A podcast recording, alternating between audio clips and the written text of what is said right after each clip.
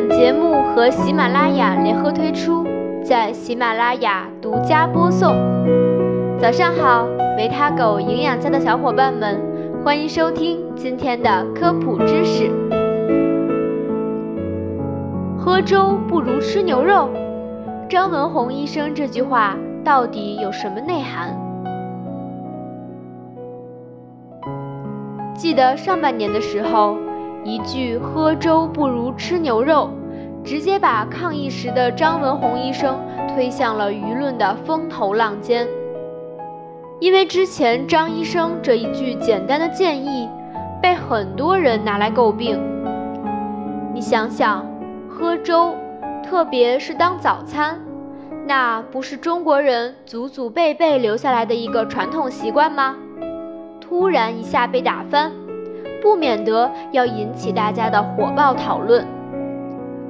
为了弄清楚缘由，狗狗最近还特意找了一下当时这段采访的视频，看了一下完整版。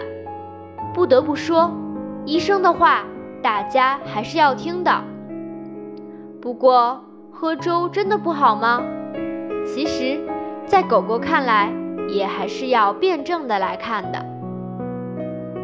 接下来你将看到：一、喝粥真的不好吗？二、粥如何喝才正确？三、特殊人群怎么喝粥？第一个问题：喝粥真的不好吗？粥好不好，在狗狗看来并不能一概而论，因为。现代人做粥时，比以往相比，其实已经有了太多的变化，内容食材也是丰富各异。而张文宏医生说到的早餐不要喝粥，指的其实就是我们传统的那种精白米熬成的粥，而且很多人很喜欢再搭配上馒头或者油条这类主食，所以。这样一碗粥搭配出来的营养就会存在一些问题。第一个问题就是营养成分单一。白粥最传统的做法就是用白米加水熬制而成，这样的大米粥所有的营养来源就只有大米。大米作为国民的常用主食，其提供的主要营养成分就是碳水化合物。另外，再搭配上大家爱吃的油条、包子等，看似丰富的营养搭配，但其主要成分还是碳水化合物，其他营养很少，比如蛋白质、维生素以及矿物质等营养。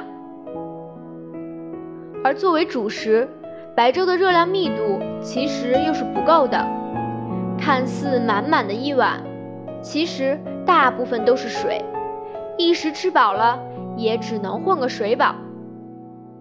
而张文宏医生当时推出饮食建议时，国家还处在疫情比较关键的时间，蛋白质的日常供应及时，对于免疫力以及抵抗力起着决定性的作用，所以才会有当时说的“喝粥不如吃牛排”。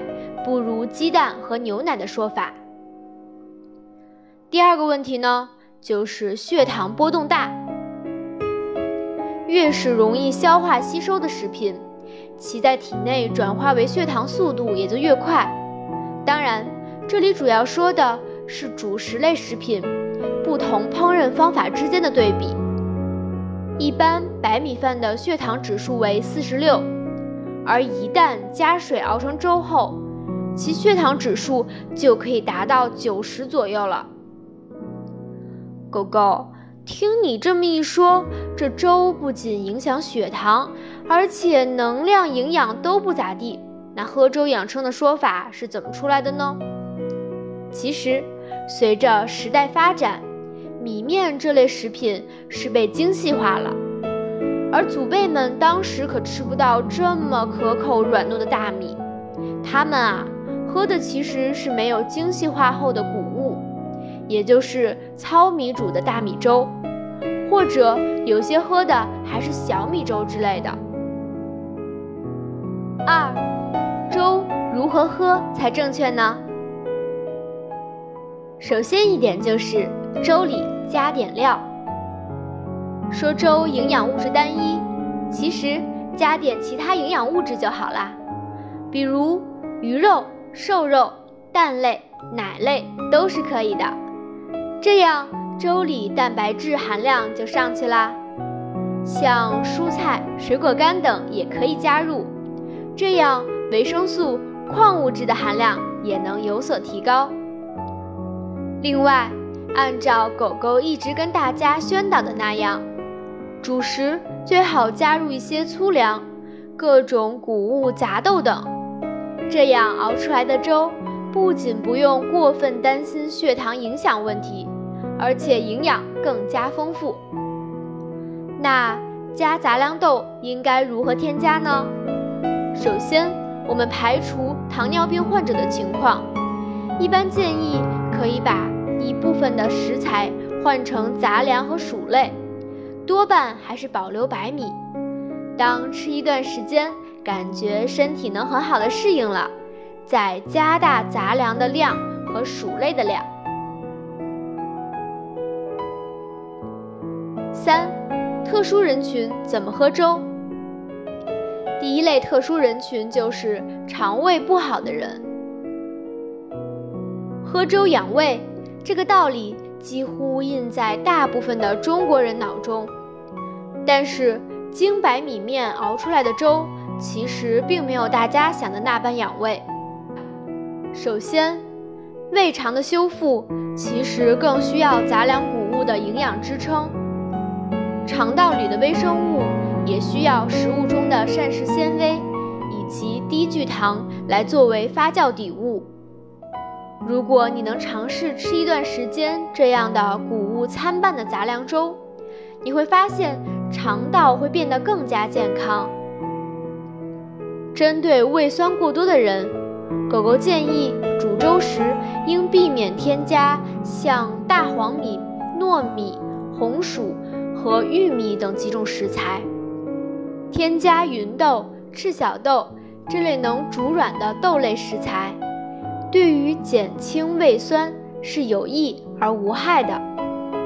相反，如果是胃酸分泌不足，经常容易发生消化不良、肠道菌群紊乱、容易腹泻的人，在选择煲粥食材时就需要特别注意下。黄豆、黑豆、绿豆等这类食材消化起来比较费力，而且容易产气。有严重胀气、腹泻情况的，还不宜用全麦粒、大麦、燕麦等。整体来说，胃不太好的，宜多用对肠道刺激小的糙米、小米、山药等食材。